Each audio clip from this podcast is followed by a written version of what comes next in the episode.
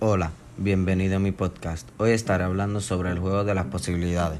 Este juego es un buen juego para las dinámicas en equipo, para coger esa confianza de tu equipo y crear ese, esa unión entre personas o grupos. Este juego tiene una duración de 5 a 6 minutos.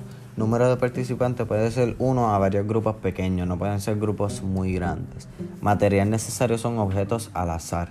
La regla es un estupendo juego en equipo de 5 minutos de duración. Entrega un objeto a una persona de cada equipo. Tendrán que levantarse de uno en uno y demostrar cómo se usa el objeto en cuestión. El resto del equipo tiene que adivinar lo que está haciendo el jugador que se ha levantado.